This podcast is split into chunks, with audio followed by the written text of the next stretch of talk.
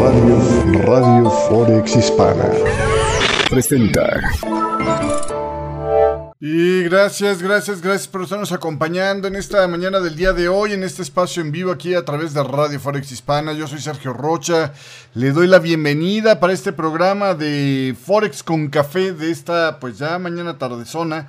6 de la mañana con 40 minutos. Realmente eh, uno de los temas interesantes de, esta mañana es el darle el seguimiento a esta situación de el cambio de visión que poco a poco han seguido confirmando los mercados por la situación de la eh, pues cada vez más alta inflación en Estados Unidos que todavía no tiene señales claras de estar eh, señales claras de estar retrocediendo. Ahí puede ver usted en esta gráfica como prácticamente esta mañana, a pesar del pequeñísimo rango del día de hoy, porque se fija usted, sí estamos hablando de un rango muy chiquitito, eh, con ganancias eh, porcentuales del dólar frente al resto de las divisas pues realmente pequeño, ¿no? Este, en este momento los rangos se han reducido bastante.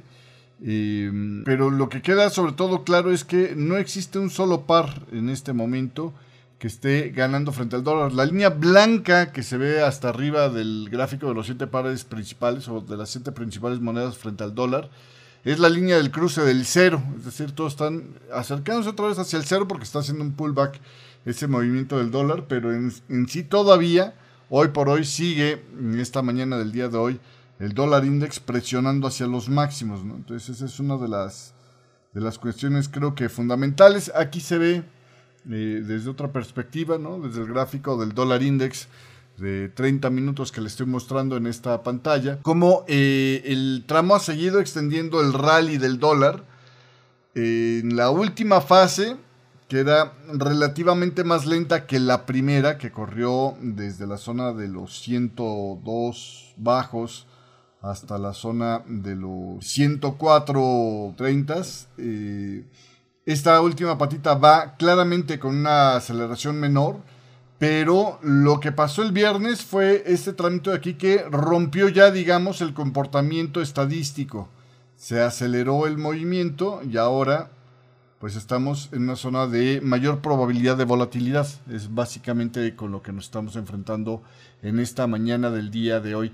Eso está pasando aquí. El dólar index está, pues, eh, digamos, em, teniendo ganancias eh, en, una eh, zona esta mañana donde, pues, finalmente estamos teniendo también otros datos empezando a ver eh, eh, que vendría en esta semana de datos interesantes. Em, por un lado está el tema de la expectativa de pues ya en cualquier momento, ¿no? De tener algún avance sobre el tema del Brexit. Lo único que tenemos es un magrísimo este, comentario de esta Ursula von der Leyen que dice, estamos esperando cambiar la página y abrir un nuevo capítulo refiriéndose a la historia de la Unión Europea con el Reino Unido, con nuestro socio y amigo, ¿no? Señal de que las negociaciones con Rishi Sunak parece que siguen caminando bien, aunque todavía un anuncio concreto podría tardar días, ¿eh? Todavía podría tardar días. Se especulaba que pudiera ser tan pronto como en esta mañana, pero todavía podría tardar algunos días más en llegar una noticia concreta de ya está, ¿no? Esto es lo que acordamos. Em, vamos a ver, eh, recapitulando un poco cómo es que llegamos a este momento de esta mañana. Las acciones y los bonos de Estados Unidos se vieron afectados al finalizar la semana eh, pasada el viernes, después de que pues más datos siguieron mostrando el mismo tema, ¿no? Todavía la Fed no ha logrado controlar la inflación.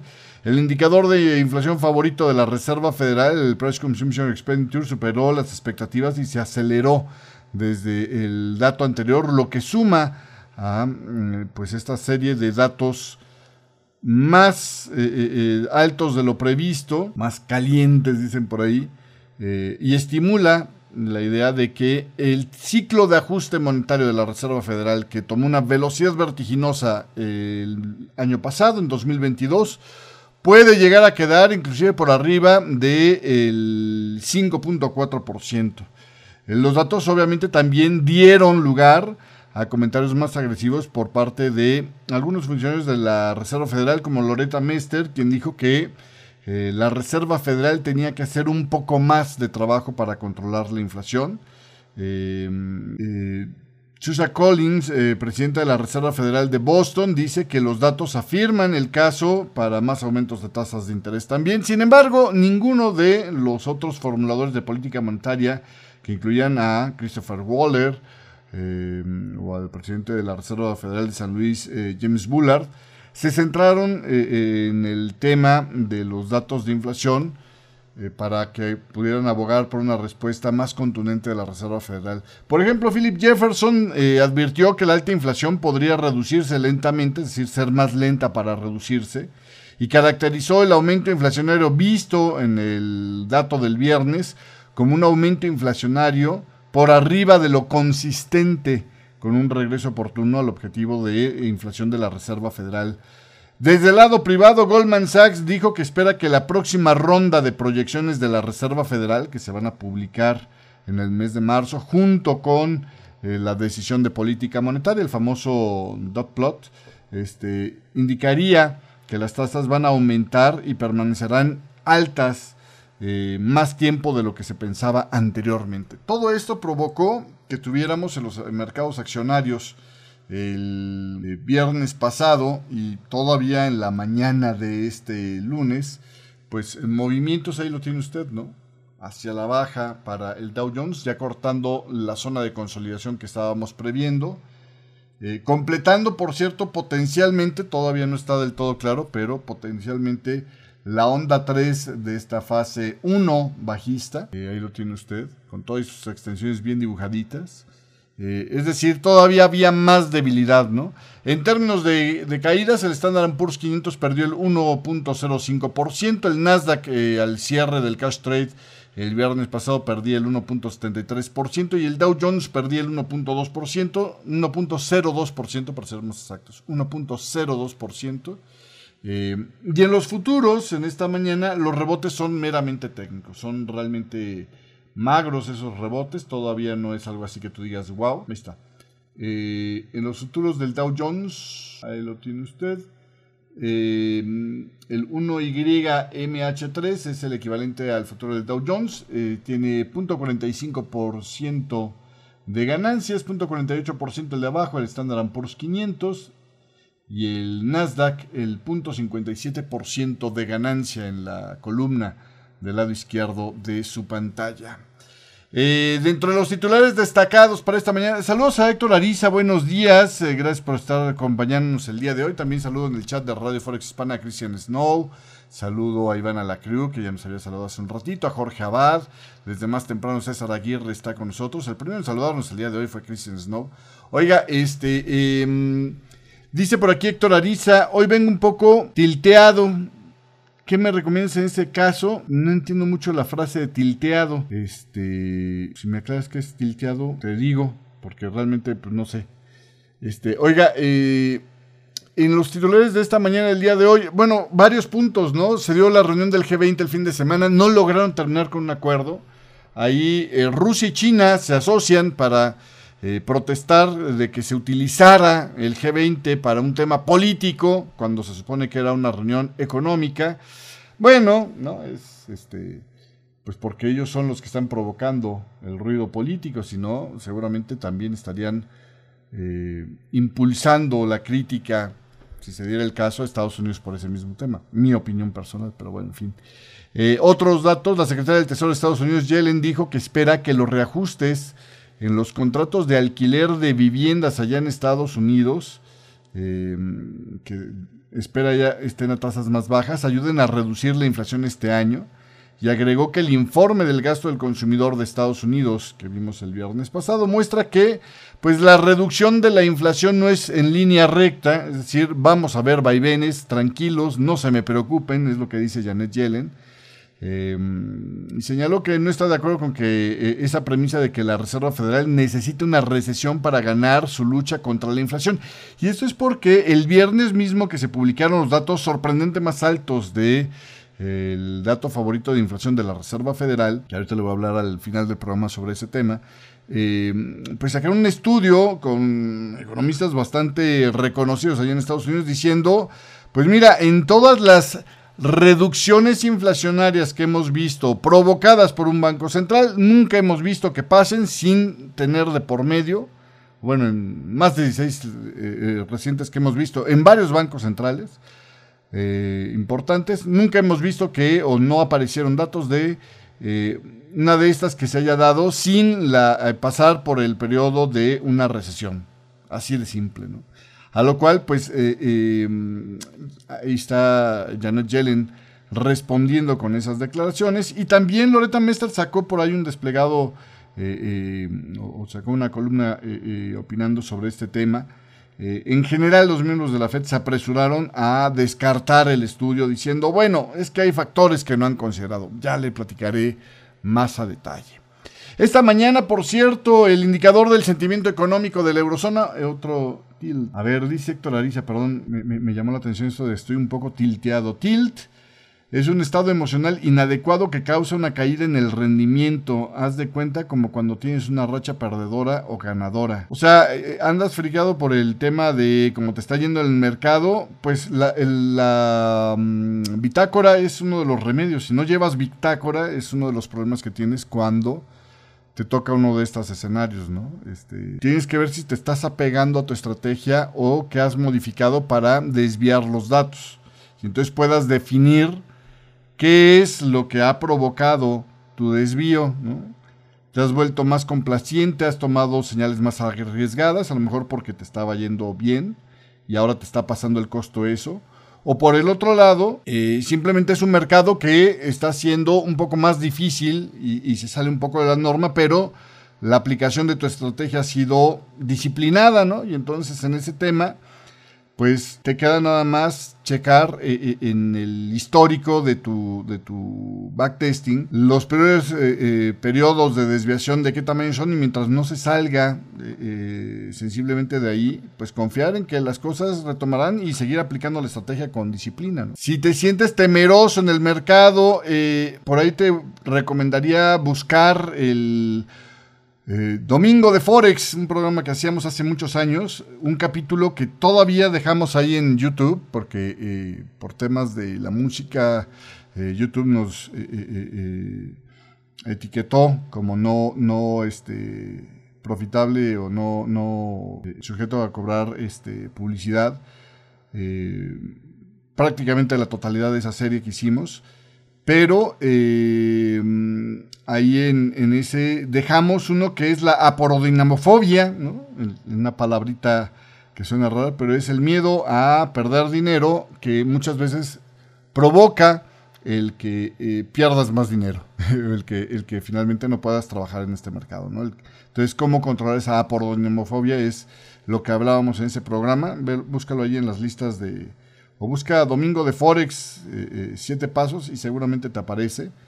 Eh, a ver si yo lo puedo hacer aquí rápido, la búsqueda, para cómo, cómo muestra YouTube esos resultados. Pero es este aporodinamofobia, el término que debería de estar apareciendo. A ver si, le pones esa búsqueda que aparece. Ah, no, no aparece. A ver, Domingo de Forex, siete pasos a lo mejor. Hace 11 años era ese programa. Oh, creo que ya no. No, pues déjame, déjame te lo busco. Pero bueno, este... Uy quién sabe. Pero bueno, ahí era, era uno de los temas, este, y si no, bueno, pues rápidamente aquí ya sacaremos una capsulita para hablar sobre la apordonamofobia en breves eh, de, YouTube y te lo ponemos ahí en los próximos días, en un par de días más, cuando mucho. Pero bueno, en fin.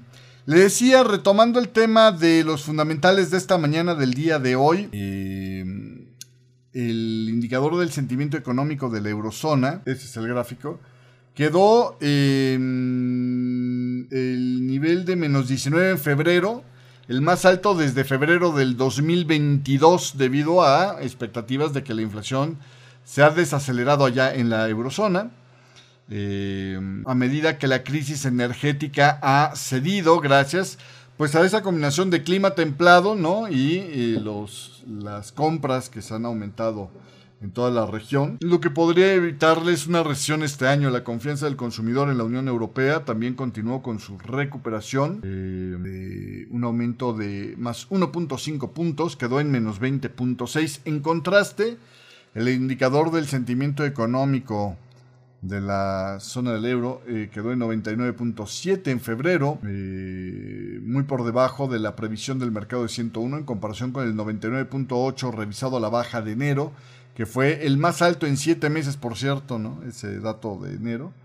Eh, el sentimiento se debilitó entre los fabricantes y los proveedores de servicios. En fabricantes bajó eh, a 0.5 desde el 1.2 de enero y los proveedores de servicio bajaron a 9.5 frente al 10.4 de la previa, pero mejoró entre los comerciantes, entre los eh, eh, minoristas, de menos 7 subió a menos 1 y entre los consumidores que de menos 20.7 subieron a menos 19. básicamente es lo que tenemos el día de hoy. Y sobre lo que le decía se espera esta mañana, saludos a, mm, José Fernando Parra Rúa, gracias, saludos hasta Colombia, a José Ceballos también, saludos hasta Ecuador, gracias por estarnos acompañando en esta mañana del día de hoy. Eh, otras informaciones le platicaba sobre el tema de lo que se espera esta mañana con este eh, Reino Unido. El primer ministro del Reino Unido, Rishi Sunak, señaló que pues, eh, eh, estaban tratando de darlo todo con respecto a las conversaciones del acuerdo del protocolo de Irlanda del Norte para esta, este tema, para intentar resolver las preocupaciones que tiene el Partido Unionista de la DUP allá en, Irlanda del Norte con respecto a este nuevo protocolo para Irlanda del Norte que está negociando.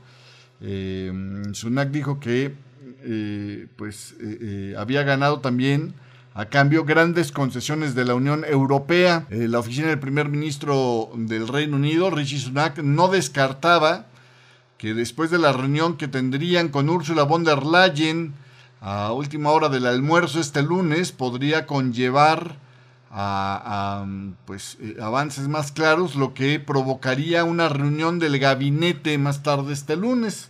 Eh, Ursula von der Leyen y Richie Sunak se espera que después de este, esta reunión eh, realicen una conferencia de prensa conjunta si llegaran a un acuerdo, ojo, si llegaran a un acuerdo. Entonces habrá que ver, ¿no? Por el otro lado, dentro del golpeteo político que está viviendo Richie Sunak, este, el señor eh, eh, Rapp decía que va a renunciar si se confirmara una acusación de que había estado intimidando a otros miembros del Parlamento, según, según decía Reuters. Dominic Rapp dice esto esta mañana del día de hoy. Eh, sobre las declaraciones de Christine Lagarde eh, del viernes pasado, pues básicamente no hubo muchas novedades. Lagarde dijo que la inflación en general sigue siendo inaceptablemente alta, que la subyacente está en un nivel récord eh, y que quieren que la inflación regrese al objetivo del 2% y pues que van a tomar decisiones basados en los datos que vengan.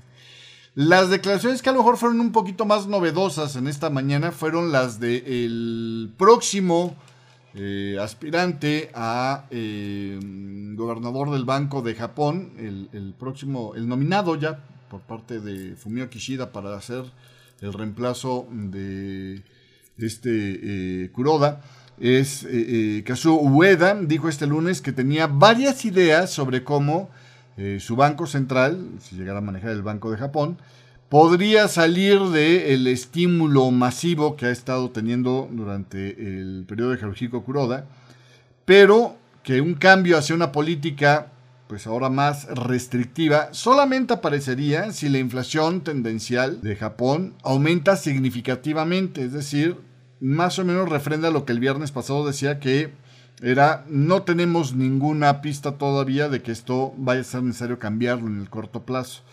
El Banco Central podría reducir su compra de bonos, probablemente este, vaya hacia una normalización de la política si ve que eh, se hace ya un avance sostenido en el objetivo de rezar la inflación al 2%, dijo Ueda. Sin embargo, dado que la inflación tendencial todavía está muy por debajo del objetivo del Banco de Japón, eso quiere decir, quitándole lo que realmente está haciendo la volátil en este momento y la tiene por encima del objetivo del Banco de, Japón, la inflación, pues eh, dado que esto todavía lo esperamos abajo, el Banco Central debería de mantener la actual política ultra flexible por ahora, decía este Kuroda. Agregó que se deben hacer grandes mejoras en la tendencia inflacionaria de Japón para que entonces estén a una perspectiva de ajuste monetario. Y dice, el decir esto no significa que no tenga yo ideas sobre cómo modificar la política que actualmente tiene el Banco de Japón, sin embargo, el ajuste deseable variará dependiendo de los cambios económicos que se vayan dando con el tiempo y agregó entonces que era prematuro comentar cómo el Banco Central podría cambiar la política. Es decir, a ver, mis chavos, no se me distraigan, estamos todavía lejos de lo lejísimos para llegar a esa situación. Básicamente lo que dice. Sobre el tema de Brexit, me llega un par de, titulares en esta mañana del día de hoy. Eh, por un lado dice eh, Richie Sunak, eh, espero reunirme hoy con Leyen, bueno es porque va para esa reunión ahorita, en Windsor para continuar con las conversaciones sobre las soluciones prácticas y compartidas para los desafíos complejos en torno al protocolo de Irlanda del Norte. Y luego también dice, estas discusiones a nivel de líderes son cruciales para que finalmente se alcance un acuerdo. No estaría de acuerdo con un trato que no cumpliera con las demandas de Irlanda del Norte, señal de que la DUP sí está presionando fuertemente al gobierno de Rishi Sunak, o por lo menos Rishi Sunak ya se vio ¿no? bastante acotado por las posiciones de la DUP. Básicamente es lo que se podría inferir de estas declaraciones preliminares, porque apenas está dirigiéndose hacia pues donde va a darse esta reunión con Ursula von der Leyen, igual que las, las declaraciones que vimos esta mañana de Ursula von der Leyen, hablando precisamente antes de este encuentro con Rishi Sunak de esperamos pasar página y abrir un nuevo capítulo con nuestro socio y amigo, es decir, el Reino Unido. Bueno, pues esto es lo que hay hasta ahorita. Todavía ni siquiera se da la, reunión, así que aguante un ratito, aguante el tema. Todavía está verde en esta mañana del día de hoy, pero se espera, se espera que pudiera haber algunos avances. Yo honestamente esas declaraciones que hablan de jamás tomaré algo que vaya en contra de lo que está pidiendo eh, las demandas de Irlanda del Norte, me suena a que el escenario va a estar magro, ¿eh? Me suena, me suena que el escenario va a estar magro. Vamos a ver. Em, continuando con más información. Eh, bueno, básicamente en el tema de las monedas. En Japón también hubo por ahí, vuelvo a regresarme a la pantalla de los principales pares de divisas, le voy a volver a poner aquí. Ha estado más o menos estable el yen japonés con ligeros eh, eh, niveles de recuperación sobre las caídas frente al dólar.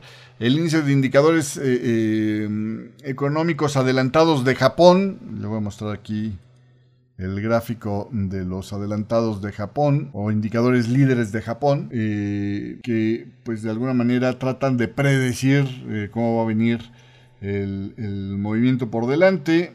Se confirma en 97.2 en diciembre tras una cifra final de 97.7 en noviembre. Es el más bajo desde diciembre del 2020 en medio de las crecientes preocupaciones sobre una posible recesión mundial luego del ciclo de ajuste por parte de los principales bancos centrales y pues que tendrán un impacto para la economía japonesa. Eh, los eh, eh, indicadores económicos coincidentes, que son un poquito más este, basados en datos sólidos en Japón, y que incluye temas como la producción fabril, el empleo y las ventas minoristas, quedó en 99.1 en diciembre, del 2022 en comparación con la cifra preliminar de 98.8 que habían anunciado anteriormente, es decir, sale ligeramente mejor a lo esperado eh, y queda por debajo de todos modos del 99.3 del mes anterior. Esta es la lectura más baja también para los indicadores coincidentes desde mayo debido a las presiones de costos y al aumento de los casos de coronavirus a nivel nacional allá en Japón. Mientras tanto, Eh, los funcionarios del gobierno intentaron minimizar el aumento del coronavirus durante ese mes y siguieron adelante con la eliminación de las medidas de eh, eh, pues, contención del virus que todavía quedaban ahí en el panorama, básicamente. En el tema de las antípodas, la reacción fue mayormente, sobre todo en el tema del dólar australiano, que como puede ver junto con el neozelandés fueron los que peor cayeron frente al dólar es una reacción del comportamiento de los commodities. El único que se salva allí es la moradita que está hasta arriba, que es de los que más está manteniendo su nivel frente al dólar. El canadiense debido a los anuncios de Rusia de que estaría pues recortando más su producción de lo que originalmente había estado eh, eh, dándose. Dice por aquí José Ceballos sobre Domingo de Forex es el programa de apetito y aversión al riesgo la primera parte. Muchísimas gracias, mi estimado José. Este, oiga, entonces, bueno, pues así, así las cosas. Eh, vámonos con eh, el recorrido por los gráficos rápidamente en el tema del dólar index. Entonces, pues tenemos un dólar index que está todavía en la parte alta del rango, eh, pero empieza a hacer un retroceso. Curiosamente, por las noticias de Rusia, el crudo no mantiene presión bajista, sino que está más bien en la fase alta del rebote. Eh, potencialmente nosotros creemos que el zigzag todavía debería completarse, entonces debería de estar buscando tratar de consolidarse esta zona de máximos de los 80, 20 y tantos. Eh, ahorita estamos a lo mejor todavía terminando la onda 2, eso no está del todo cierto, no está del todo claro. Desde el punto de vista fundamental, eh, el West Texas Intermediate estuvo estabilizándose por encima de los 76 dólares el barril manteniendo las ganancias recientes, ya que la perspectiva de recortes adicionales en el suministro de petróleo de Rusia superó a los aumentos de inventario de crudo o, al efecto que hizo el aumento de inventarios de crudo que vimos en Estados Unidos y las preocupaciones sobre la persistente inflación, ¿no? Que podría reducir la actividad económica. Eh, Rusia anunció planes para reducir exportaciones de petróleo de sus puertos occidentales hasta en un 25% para marzo en comparación con febrero, superando los límites de reducción de producción de medio millón de barriles por día que había anunciado. Además, los inversionistas esperan que las importaciones de crudo de China alcancen un récord en este año en medio de la creciente demanda de combustible para transporte y la puesta en marcha de nuevas refinerías. En un informe de la Agencia Internacional de Energía se mostró que los inventarios estadounidenses habrían aumentado en 7.64 millones de barriles en la semana finalizada el 17 de febrero, su nivel más alto desde septiembre también. Además, Rusia detuvo el suministro de petróleo a Polonia a través del oleoducto Druzhba, eh, según el director ejecutivo de la PKN Orlen. Eh, las entregas de petróleo crudo a través del oleoducto Druzhba a la República Checa, eh, sin embargo, siguen según lo previsto. Bueno. En el tema de los energéticos también eh, cabe destacar que en el tema del gas natural, muestro aquí el gráfico en un segundo, ahí está, volvió a regresarse eh, por debajo de los 50 euros el megavatio hora eh, antes de terminar febrero y está en camino a terminar el mes con casi 14% de descuento ya que Europa entra en la primavera pues ya en menos de un mes y lo peor de la crisis energética parece haberse terminado por ahora por lo menos, ¿no? El invierno en Europa fue benigno hasta este momento, a pesar de algunas olas de frío breves, y el almacenamiento está pues altísimo, 62%, muy por arriba del promedio de 10 años, que era 54% para esta época del año. Alemania tiene niveles todavía mejores del 71%, gracias a las importaciones récord de gas natural licuado, dicen el día de hoy. Déjenme ponerle por aquí nuestra, para actualizar nuestra tablita de eh, eh, eh, hojita ahí de, ¿cómo se llama? Del cuadro estratégico que estamos viendo ahí. Entonces, en Alemania bajó de más o menos 82 a 71% los niveles de, de, de, perdón, de, de inventarios, 71% tienen ahorita en Alemania y para el resto de Europa en conjunto estamos hablando del, del 73 bajó eh, eh, del 73 hace unas semanas bajó al 62%, pero sigue estando muy por arriba del promedio histórico, eh, que era de 54%, ¿no? En los últimos 10 años, básicamente. Ahí tiene usted eh, lo que hablamos sobre ese tema. Bueno, continuando con el tema energético, actualizamos, vámonos con el tema de los, este, ¿cómo se llama? De los metales. En el tema del oro, me regreso a los gráficos. Continúa ahí, ya está tocando el 61,8% de extensión sobre este movimiento. si se tratara del pago de un banderín, o de más bien una banderita, ¿no? si este es el cuerpo de la banderita, ya va más de la mitad del recorrido y todavía no se le ve eh, señales claras de estar frenándose esta caída. ¿eh? ahí está en proceso todavía esto.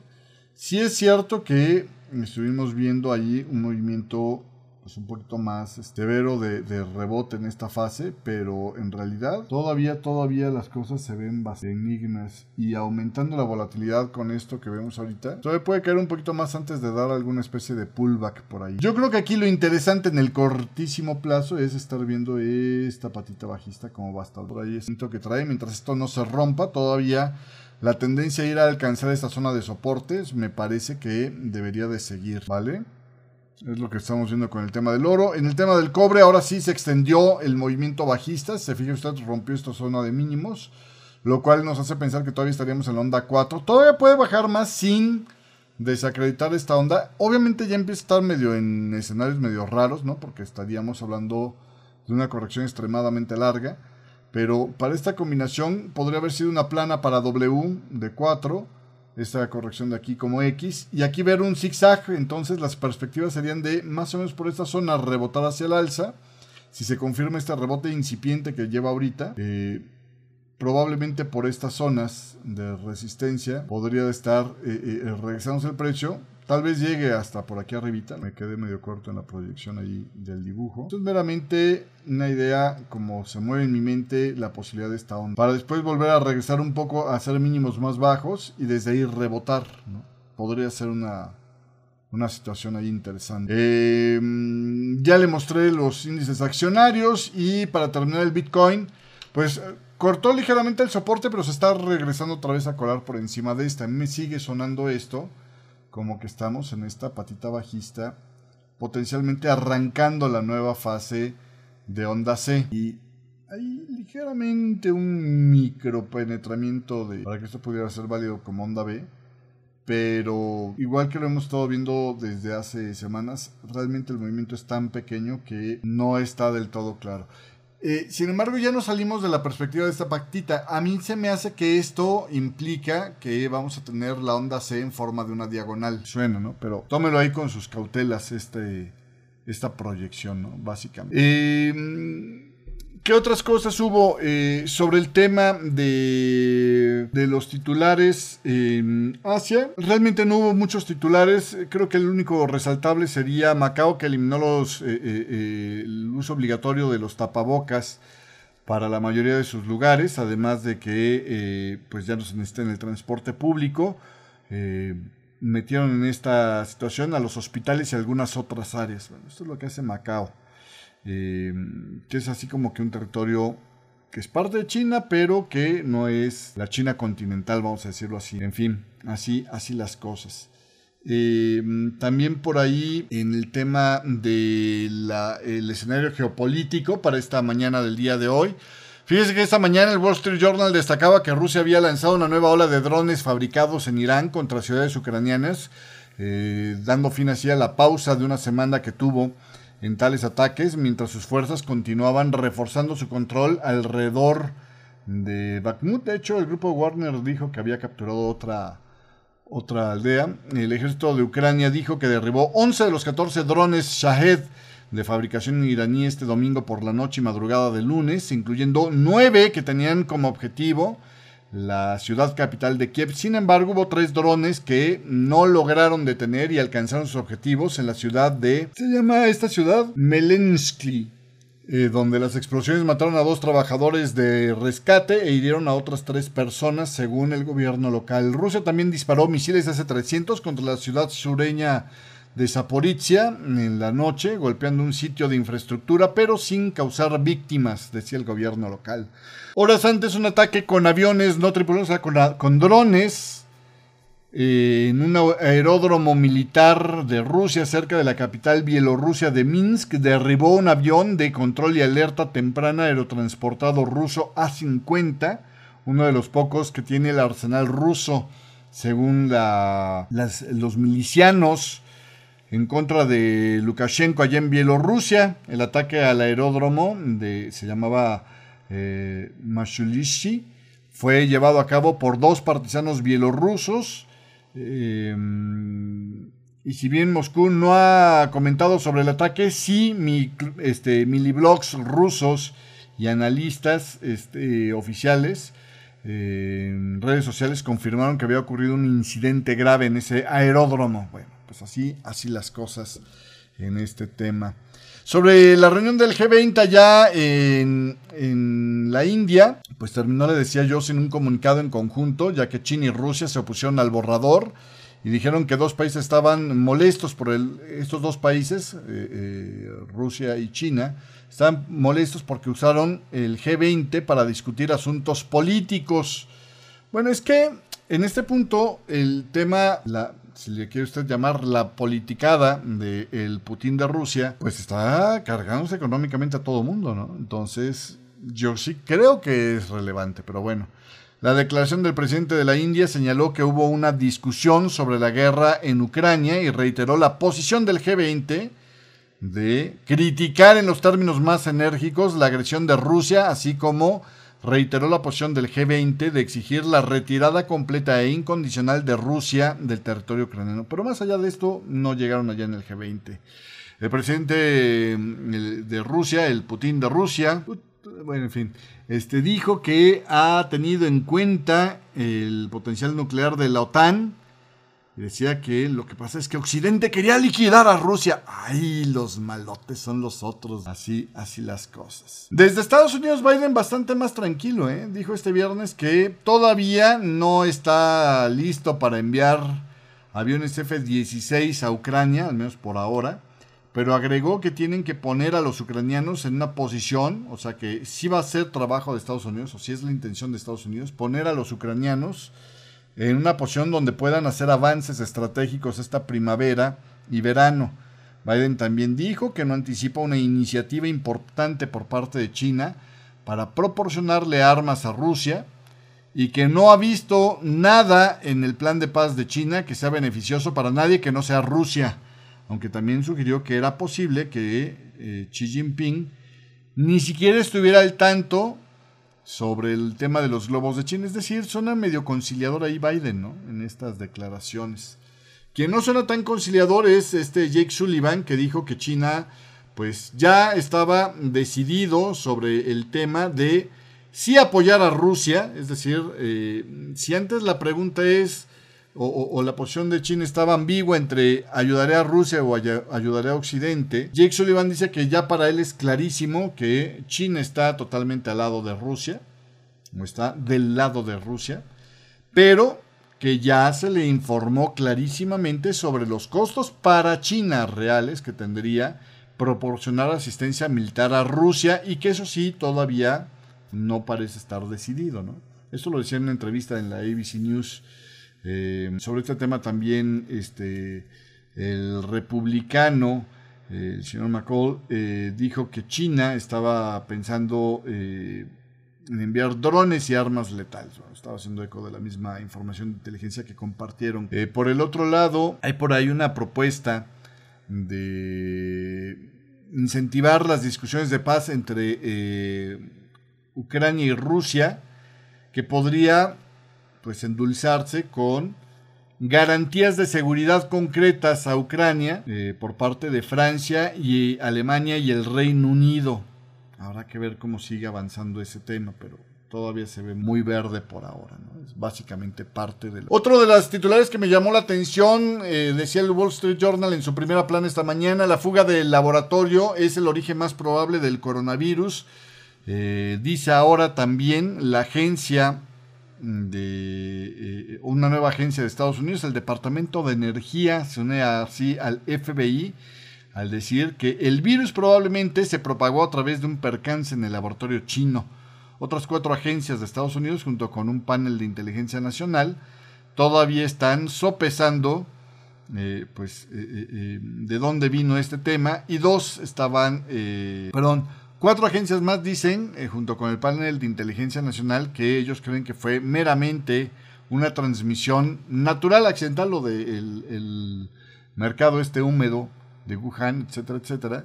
Y dos más, dos agencias están indecisas, básicamente el tema es. Sobre el estudio que le decía al principio del programa y con el que quiero terminar de platicarle, la Reserva Federal se va a ver en apuros para reducir su inflación sin darle un golpe significativo a la actividad económica de Estados Unidos y provocar un fuerte aumento del desempleo. Eh, y aún haciendo esto, inclusive a lo mejor todavía no podría alcanzarle para regresar la inflación al 2% en los próximos años, decía un grupo de importantes economistas que publicaron sus hallazgos después, justamente el viernes pasado, cuando se publicó que la inflación eh, eh, favorita de la Reserva Federal excedía lo esperado. En una investigación publicada el pasado viernes, donde le decía yo, los datos del Price Consumption Expenditure mostraron un, pico inesperado.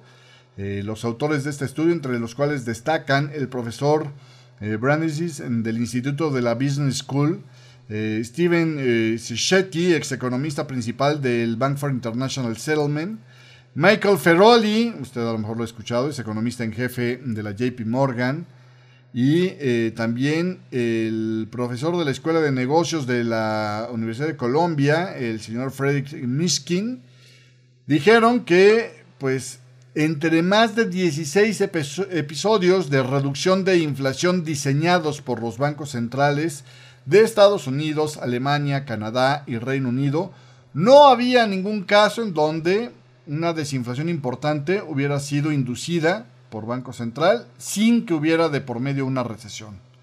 Esos hallazgos se presentaron en una conferencia organizada por la Escuela de Negocios Boot eh, de la Universidad de Chicago y fue rápidamente revisada y rechazada por los miembros de la Reserva Federal.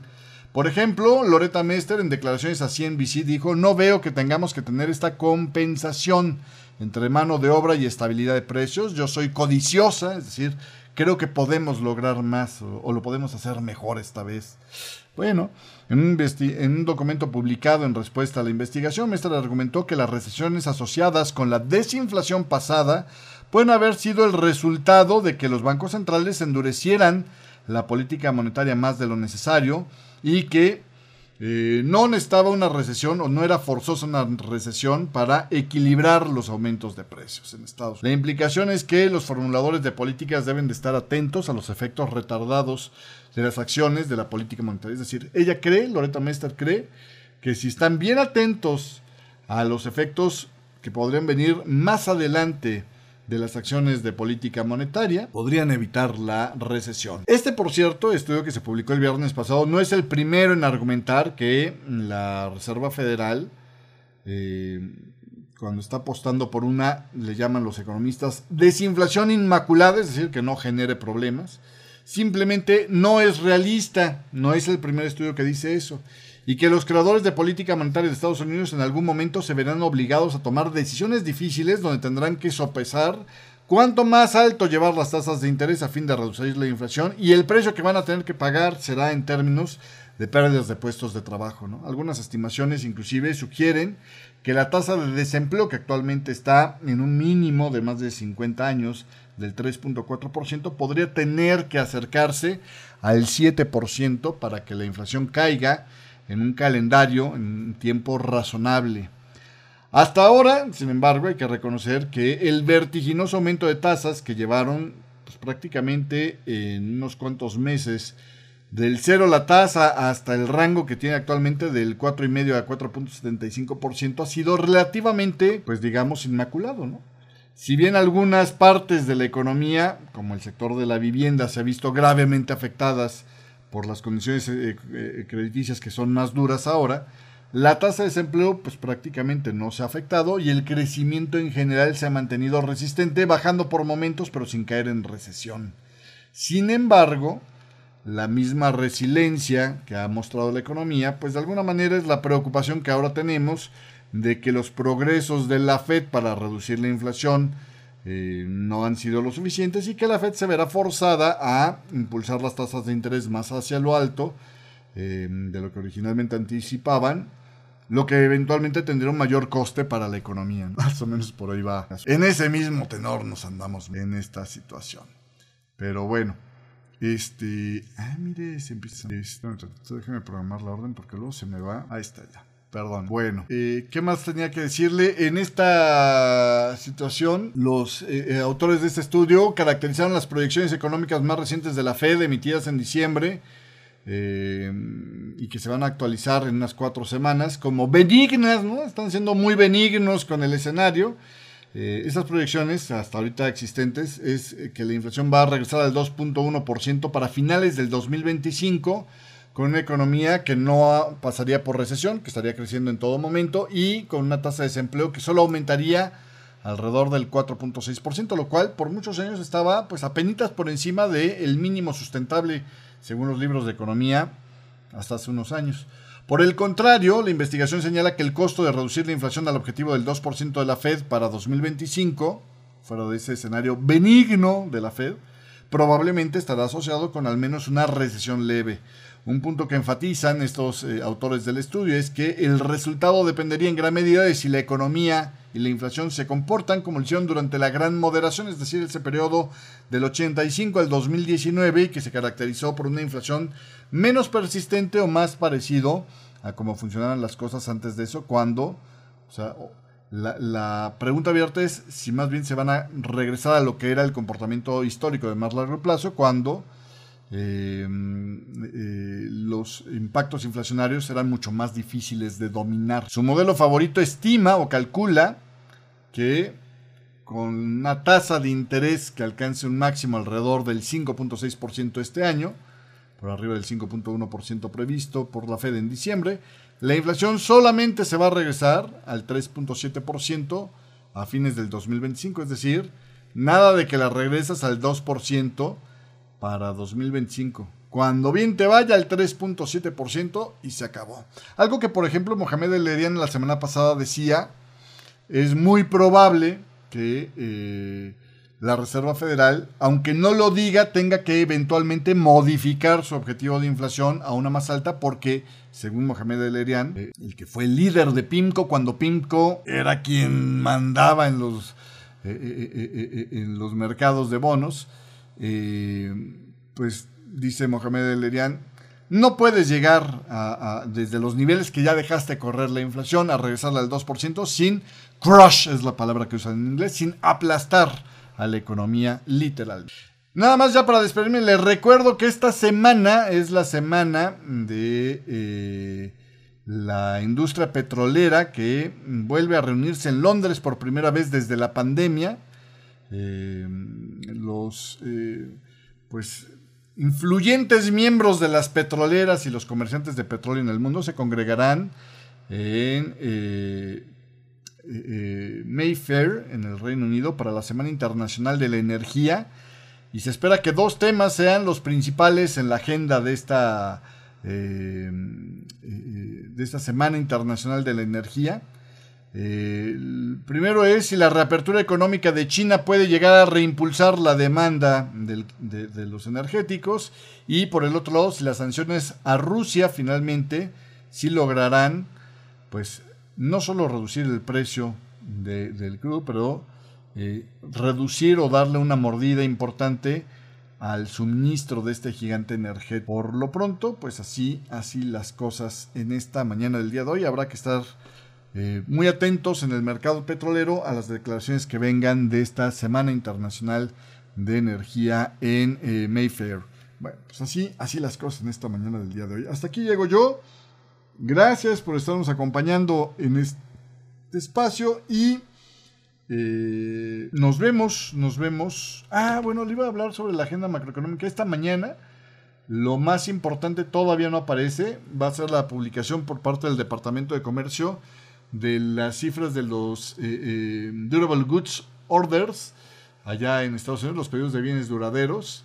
En general, los pedidos de bienes duraderos aumentaron considerablemente en diciembre con respecto al mes anterior, impulsados por un aumento de los pedidos de aeronaves civiles.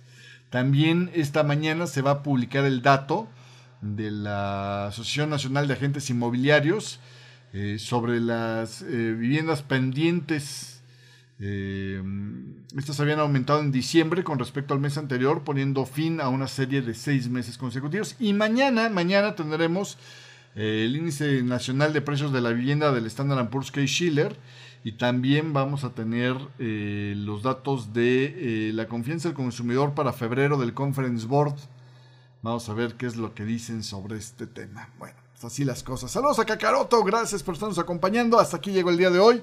Eh, déjeme checar si hubo saludos que mandar eh, para mm, eh, la gente que nos está viendo en una emisión grabada. Si usted quiere que le mandemos este, saludos, como lo hacíamos antes en punto 9, en la emisión grabada, y echarnos de paso una manita en la popularidad del programa, pues déjenos ahí sus saludos en la sección de comentarios de YouTube y con todo gusto los saludo en el programa siguiente, como lo vamos a hacer ahorita. Déjenme checar nada más que tenemos por acá. Este, de comentarios. Le mando saludos para el programa del 24. A Carla Joana, gracias por estarnos acompañando. Dice como siempre en sintonía. Y también a Edgar Valenzuela, muchísimas gracias por mandarnos saludos. Dice gracias por la información, Sergio. Pues al contrario, es un gusto y muchos saludos. Muchísimas, muchísimas gracias. Eh, hasta aquí lo dejo. Gracias, pásela bonito. Nos vemos, nos vemos el día de mañana. Y lo sigo acompañando a través del chat de Radio Forex Hispana en lo que resta de esta mañanita de trading. Hasta luego. Adiós. Y a usted que nos está escuchando a través del eh, podcast, muchísimas gracias por estarnos siguiendo a través de eh, Amazon eh, Music o a través de Spotify, Google Podcasts. Muchísimas, muchísimas gracias a todos ustedes. Radio, Radio Forex Hispana presentó.